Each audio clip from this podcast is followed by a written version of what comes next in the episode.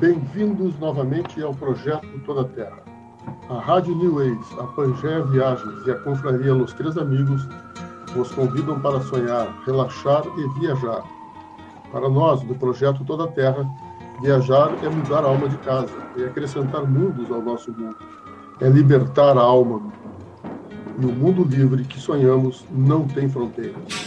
Um dia esta pandemia que fechou o planeta vai parar. Enquanto isso, vamos sonhar e preparar a alma para mudar de roupa e de casa. Nesses breves momentos, viajaremos pela história, geografia e encantamento de uma região interessante, em algum lugar do planeta, para onde as pessoas se dirigem em busca de aventura, autoconhecimento e paz. Na viagem de hoje, continuamos perto de casa e pela Cordilheira dos Andes, só que no Peru em busca de paisagens, cultura, história e conteúdo de grande significado para a alma. Machu Picchu. Este lugar mágico só foi descoberto em 1911, 500 anos após a sua construção. Para abrir o programa, convidamos a viajante e minha amiga de muitos anos, Cláudia Schatzschneider, para contar sua experiência em Machu Picchu. Claudinha, Conta para os nossos ouvintes e seguidores o que a experiência dessa viagem significou em tua vida. Então, nós fomos para Machu Picchu em 2013. Fomos eu, fomos em família, eu, a Nicole e o Zé, meu ex-marido, né? Hum, a escolha do destino era um sonho desde que eu cursei a faculdade de História, né? Quando eu estudei a civilização Inca. Eu acho que todo mundo tem vontade de ir ao Peru e a Machu Picchu, na verdade, né? Uh, nós visitamos Lima, Cusco e por último, né, o grande finale deixamos para Machu Picchu. Uh, fizemos a viagem até Machu Picchu de trem. Foi fantástica. As paisagens são de tirar o fôlego e a viagem de trem sim é maravilhosa. Fazia muito tempo que eu não andava de trem. E daí escolhemos subir até Machu Picchu também de van por causa do tempo, né? Que a gente tinha pouco tempo. Era um, dia inteiro e a previsão tinha previsão de chuva para tarde, então é, foi meio que na correria. Uh, numa próxima viagem eu quero me organizar para fazer isso a pé, Sim, porque é um destino que não dá para ir só uma vez, né? Na chegada, lá em cima, o coração bate muito forte, é emocionante. Né? Estar diante daquela maravilha não tem como explicar a emoção. A energia que tem naquele lugar é único. E o cheiro que tem lá me tocou muito, eu lembro até hoje e fico emocionada. Uh, o visual que a gente tem lá de cima, quanto mais a gente observa, mais coisas a gente vê, aqueles tempos, aquela arquitetura muito louca, aquelas pedras enormes encaixadas umas sobre as outras sem nenhuma liga, é, são tantas informações em tão pouco tempo que tem coisa que a gente até esquece e por isso que eu acho que não tem como ir só uma vez, não é suficiente ir só uma vez para conhecer aquele lugar. Acho que quanto mais tu vai, mais tu te apaixona pelo por aquilo. Hum, e eu penso que todas as viagens representam uma mudança na gente, nos valores, nos sentimentos na maneira de encarar a vida, na oportunidade de se colocar no lugar do outro, porque a cada viagem, seja ela longa, curta, de avião, de ônibus, de carro, a pé, aquela pessoa que vai, nunca mais ela volta. Ela volta sempre outra pessoa, ela volta diferente. Porque se a gente se conecta com o lugar, alguma coisa sempre muda dentro da gente. E se conectar com aquele lugar é muito profundo. Porque se conectar com aquele lugar é muito profundo pela espiritualidade que ele representa nesse mundo tão fútil que a gente vive hoje em dia. Muito bem, maravilha.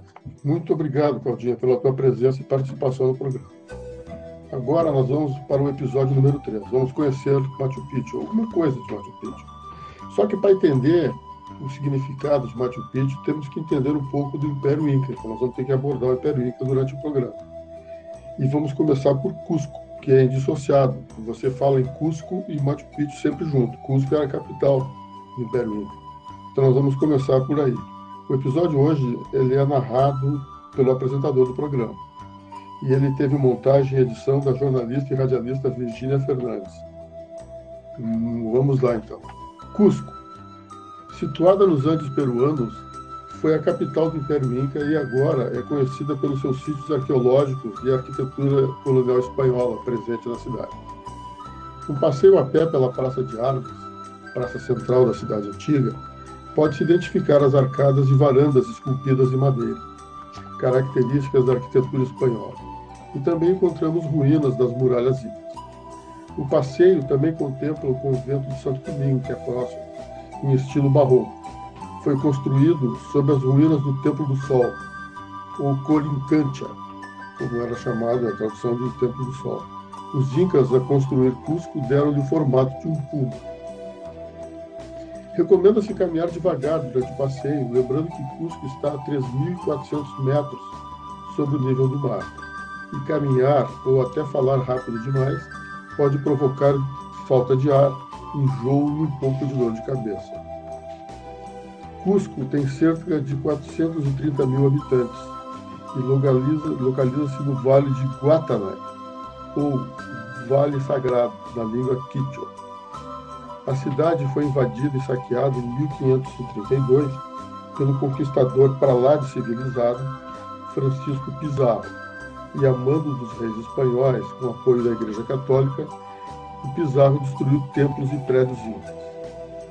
Todavia, as paredes de granito do Palácio Inca ainda estão lá, bem como os monumentos como Corincantia, o Templo do Sol. Quando visitamos a cidade, um guia aponta essas paredes e informa aos turistas que esta foi construída pelos Incas, aquelas muralhas milenárias. Em seguida, aponta para as ruínas da construção espanhola, já tudo demolido e completa. E esta foi construída pelos incapazes, que é uma coisa bem humorada que esses guias fazem. O Império Inca foi uma das civilizações de maior poder na América do Sul, no período, principalmente no período compreendido entre 1200 e 1500 depois de Cristo. Seu território ia do Equador à Argentina. Os incas tinham grande organização econômica contra a distribuição das suas riquezas impressionantes manifestações artísticas e uma arquitetura que impressiona até nos dias de hoje. Eles adoravam a terra, cultuavam o Pachamama e adoravam também ao sol, que eles traduziam com o nome de Inti. O rei era considerado sagrado e filho do sol. Assim conta a lenda, que foi o sol que enviou uma família para fundar Cusco, a cidade sagrada, onde viveria o Taguantinsuyo, traduzindo na língua quichua, Taguantinsuyo é o Império Inca. Tinham a família e o seu território como núcleo central, assim era a formação da sociedade, começava com o núcleo central familiar. Mesmo que precisassem se afastar de suas raízes, eles mantinham esses vínculos. A história registra que, no total, o Império Inca teve 13 reis, desde o lendário Manco Capac até o último controvertido Atahualpa, que perdeu a vida lutando contra os espanhóis. Todos provenientes da mesma família. O bastão sempre passava de pai para filho. O esplendor máximo dos Incas pode ser visitado em Machu Picchu, nas fortalezas de Ollantaytambo, em Sacsayhuaman e no templo de Coricancha, em Cusco. Tupac Amaru, que é um, é um termo muito presente né, nos, nos nomes é, dos reis incas, né, do Império Inca, Por exemplo, o Atahualpa, lá que nós falamos atrás, ele era conhecido como Tupac Atahualpa. Tupac Amaru significa serpente resplandecente, no idioma Quichua, e é um nome adotado por alguns líderes. Entre os mais destacados, nós temos o rei Manco Capac, que foi o fundador lá do Império, praticamente, foi considerado o primeiro Tupac Amaru. Ele é Tupac Amaru ou Tupac Amaru. E esse Manco Capac foi decapitado pelos espanhóis em 1532. Conta-se, uma lenda, dessas lendas que explicam a tragédia do continente sul-americano, que Francisco Pizarro determinou a morte do Manco Inca, filho do Manco Capac. O Manco Inca foi condenado à morte lá, e o, o Pizarro, que era o, o comandante-chefe da invasão aqui, né, morrer pelo garrote vil, isso em 1534. E essa lenda que se conta é muito interessante, porque o Manco Inca ele falou para o Francisco Pizarro que ele não ia morrer. Né? Ele estava condenado à morte, mas ele era imortal, ele ia sobreviver. E ele falava aquilo com muita convicção e criou entre as tropas do Pizarro um certo temor. Mas e se esse cara ressuscita? Aqueles padres que acompanhavam aquela expedição em 34 estavam todos preocupados. E assim, o Manco Inca dizia: vocês vão me matar, mas assim que o dia amanhecer, eu sobreviverei, eu vou é, ressurgir da morte. Vivo estarei. Ele se assustou, a convicção era muito grande, o povo só se falava nisso. Então eles executaram o Manco Inca, né? Eles executaram no garrote, que é aquele estrangulamento cruel que se faz. É horrível. E ali estava toda a comitiva, Francisco Pizarro, os padres, os comandantes militares, um monte de tudo em volta assistiu e passaram a noite ali sentado olhando para o corpo inerte daquele índio morto, né, assim roxo, com a língua de fora e os olhos saltados no rosto, né, que é a característica da morte pelo garrote vil. E eles ficaram esperando o que, que ia acontecer. E, eu, e, os índios todos ali em volta, né? o povo todo em volta. E aí o que aconteceu? Quando o dia amanheceu e o sol surgiu, o índio, o manco continuou ali morto, roxo, né? mortinho. E o povo todo se ajoelhou em direção ao sol e começaram a gritar Tupac Amaru, Tupac Amaru, Tupac Amaru. Ou seja, eles estavam reconhecendo que o rei deles tinha ressuscitado, pois ele era imortal. Mas é claro, o cara é filho do sol. Se ele é o filho do sol, ele estava dizendo todos os dias que o sol se levantar, eu estarei vivo, representando o meu povo, porque eu não vou morrer nunca, eu sou o filho do sol. Essa é, é, isso é interessante a gente entender para poder dissecar como foi essa invasão e ocupação espanhola no continente, né, e como os nativos aqui se defenderam. Machu Picchu está localizada nas montanhas andinas do Peru, ocupando uma área no território de 325 km, no topo de uma montanha, no vale do rio Urubamba, ao sul, e está numa altitude de 2.430 metros acima do nível do mar. Foi construída no século XV. A conclusão dela se deu em 1501, mais ou menos. E foi uma das mais importantes obras da civilização inca. Está distante 130 quilômetros de Cusco e foi, ao lado de Cusco, um dos dois mais importantes centros urbanos da antiga civilização inca. Inca, ou Filho do Sol, era o nome que se dava ao soberano que reinava sobre o povo Quichua, que se desenvolveu na região da América do Sul, onde se encontram países como Peru, Equador, a Bolívia e o Chile. O Império Inca ele era conhecido como Tahuantinsuyo, Tahuantinsuyo, isto é, o mundo dos quatro cantos. Esta denominação estava ligada sobretudo ao fato de o império dividir-se em quatro partes principais, Cusco, a capital, que significa umbigo do mundo, a tradução do nome Cusco, ficava no centro dessas quatro regiões e era considerada a capital da civilização, tanto a capital política quanto a capital econômica, digamos assim. É, Cusco, então, ficava no centro dessas quatro regiões. É, Machu Picchu, que significa, no idioma quichua, significa montanha velha, velha montanha, foi construído por volta também do século XV, é, pelo líder inca Pachacuti, era o nome dele. E o último chefe político da, do Império Inca chamava-se Tupac Amaru, também é o título, é o nome dele. Ele também era daquela mesma linhagem de reis, do Manco Capac, Manco Inca. Né? Ele morreu em 1572, também morto pelos espanhóis. Tá? É uma característica desses chefes incas que assim que eles não eram mais úteis né, para os interesses espanhóis, eles rapidamente acusavam esse, de bruxaria, de qualquer outra coisa, de roubos, traição, de qualquer coisa, e mandavam executar um cara rapidamente. Em Machu Picchu foram construídas pirâmides em degraus, templos, calendários solares e diversas outras construções em pedra e adobe.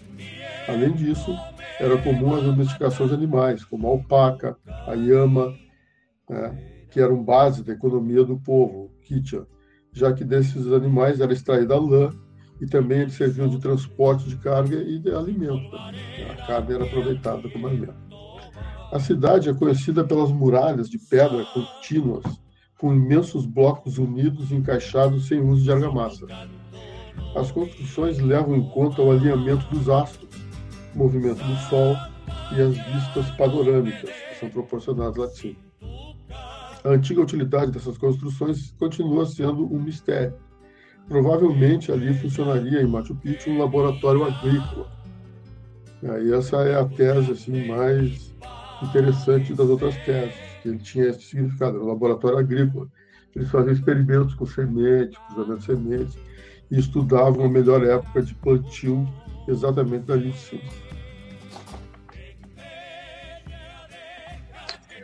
A área edificada em Machu Picchu é de 530 metros de comprimento por 200 de largura e inclui pelo menos 172 recibos. O complexo está claramente dividido em duas grandes zonas. A zona agrícola, formada por um conjunto de terraços de cultivo, onde se encontra onde se encontra ao sul com a zona urbana, que é aquela onde viveram seus ocupantes e onde se desenvolviam as principais atividades civis e religiosas. As duas zonas estão separadas por um muro e um fosso com uma escadaria, elementos que correm paralelos pela face leste da montanha. Os terraços de cultivo de Machu Picchu aparecem como grandes escadarias construídas sobre a ladeira. São estruturas formadas por um muro de pedra e preenchidos com diferentes tipos de material. Botavam ali dentro pedras grandes, pedras menores, cascadas, argila e terra de cultivo. E tudo, essa estrutura era para facilitar a drenagem, evitando que a água da chuva crie poças e desmorone, faça desmoronar toda a estrutura, uma vez que essa região tem um grande nível pluviométrico. Um muro de cerca de 400 metros de comprimento divide a cidade da área agrícola. Paralelo ao muro corre um fosso usado como principal drenagem da cidade. Do alto do muro, no alto do muro está a porta de Machu Picchu, que contava com um mecanismo de fechamento interno, uma trava. A zona urbana foi dividida pelos arqueólogos atuais, para fins de estudo, em grupos de edifícios denominados de, por números de 1 a 18, dividindo a zona urbana em setor Hanan, alto, e no setor Hurin, baixo. Em conformidade com a tradicional bipartição da sociedade né, e da hierarquia andina.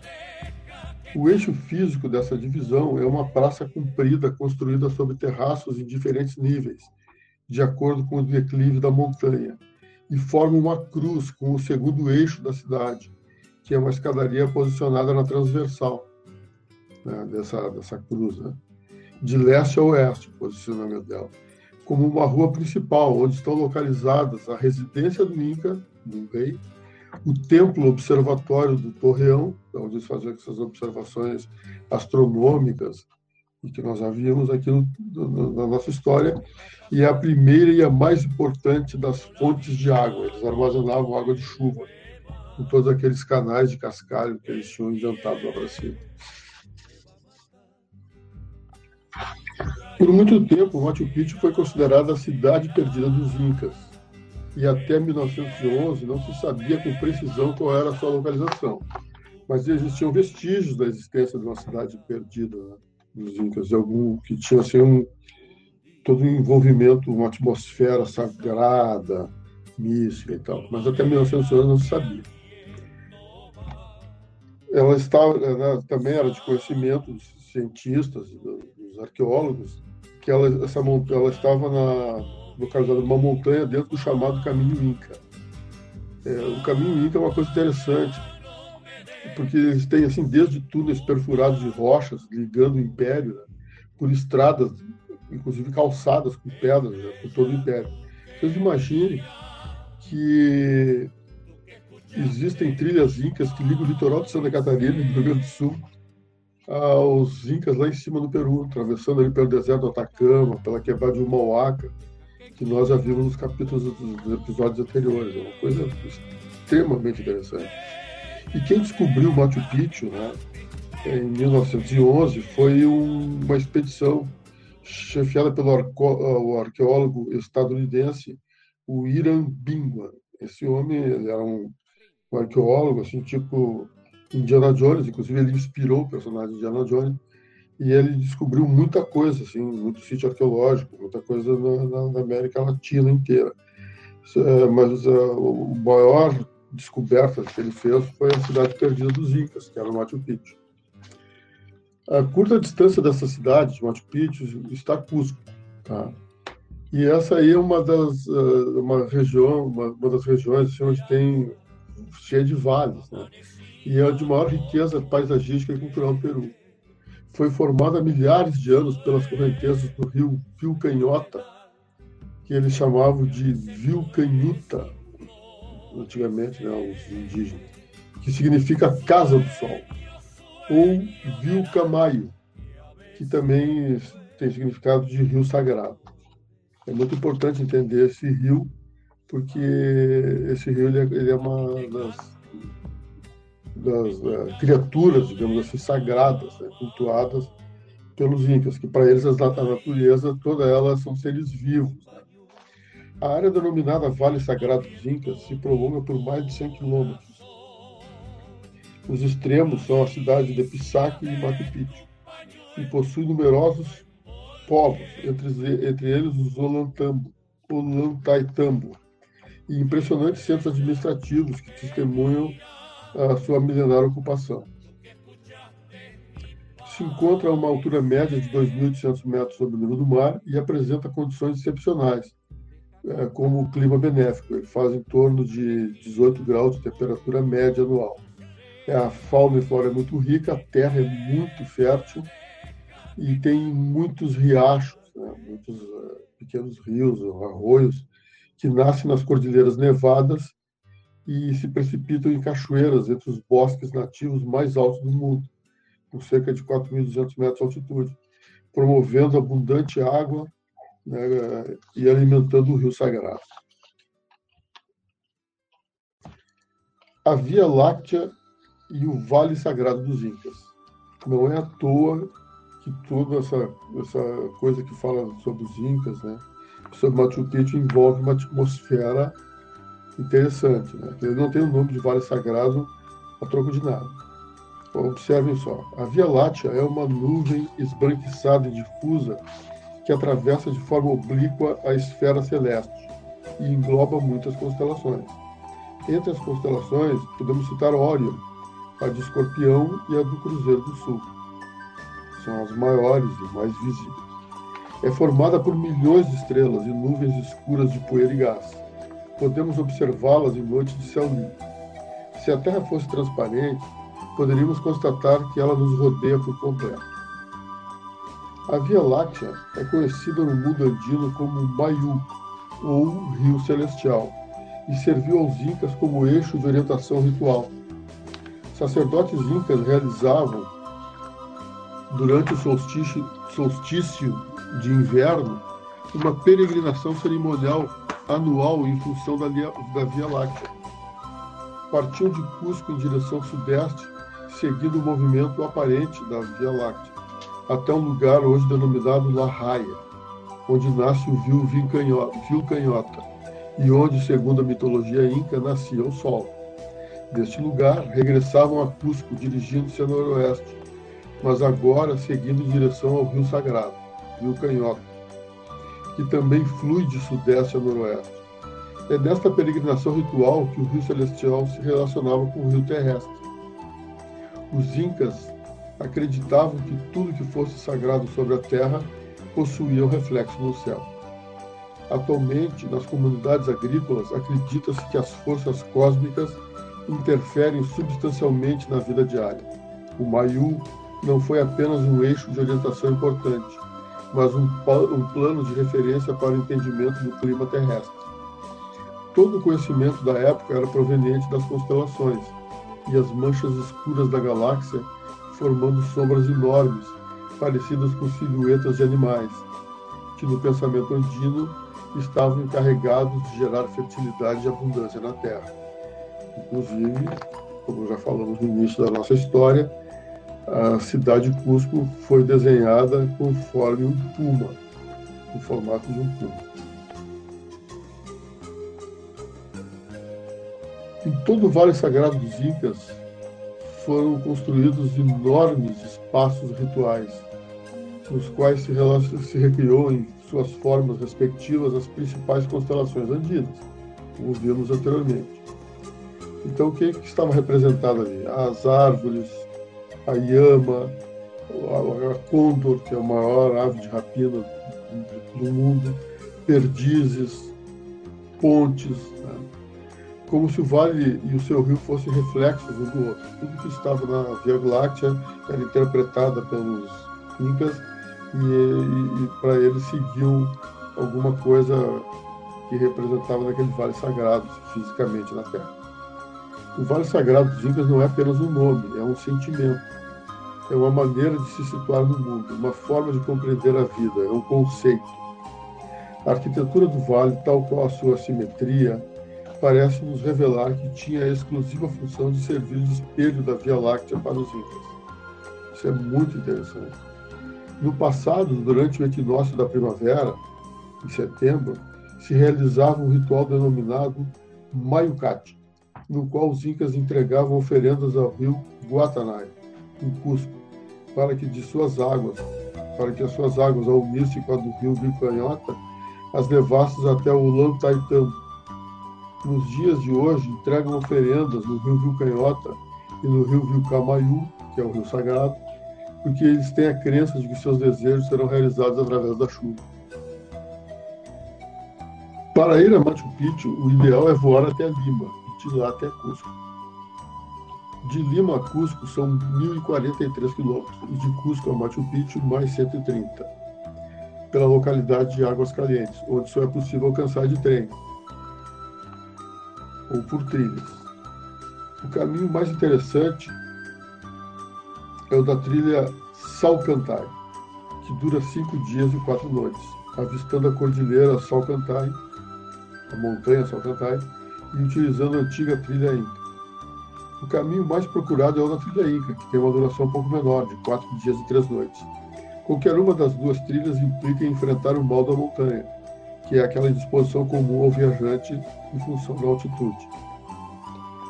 Curiosidade: de Rio Branco do Acre até Cusco são 1.333 quilômetros, passando por Puerto Maldonado, numa rodovia inteiramente asfaltada desde 2010, que é a chamada rodovia interoceânica, que permite a ligação sempre sobre o asfalto das capitais brasileiras litorâneas no Oceano Atlântico né, até o litoral peruano do Oceano Pacífico.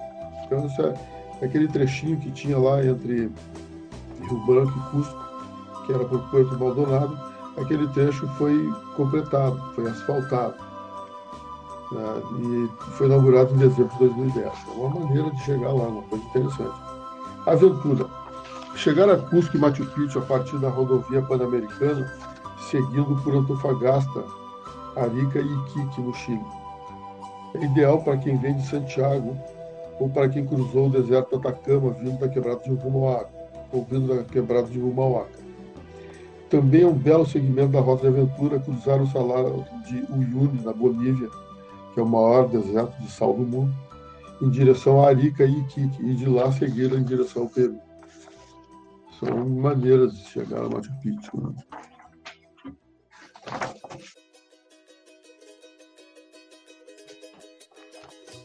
Bem, assim visitamos Cusco e Machu Picchu, respectivamente a capital e a cidade sagrada do Império Inca. Agradecemos o apoio da Rádio Neways, www.radioneways.com.br e do jornalista e radialista Tiaraju Moura. Lembramos que este episódio ficará hospedado no podcast anchor.ch.fm barra toda terra. O episódio teve edição e montagem de Virgínia Fernandes, pesquisa e redação de Marcos Vinícius Anflor, produção e apresentação Marcos Vinícius Anflor. Obrigado e boa semana a todas e todos. E até o nosso próximo encontro.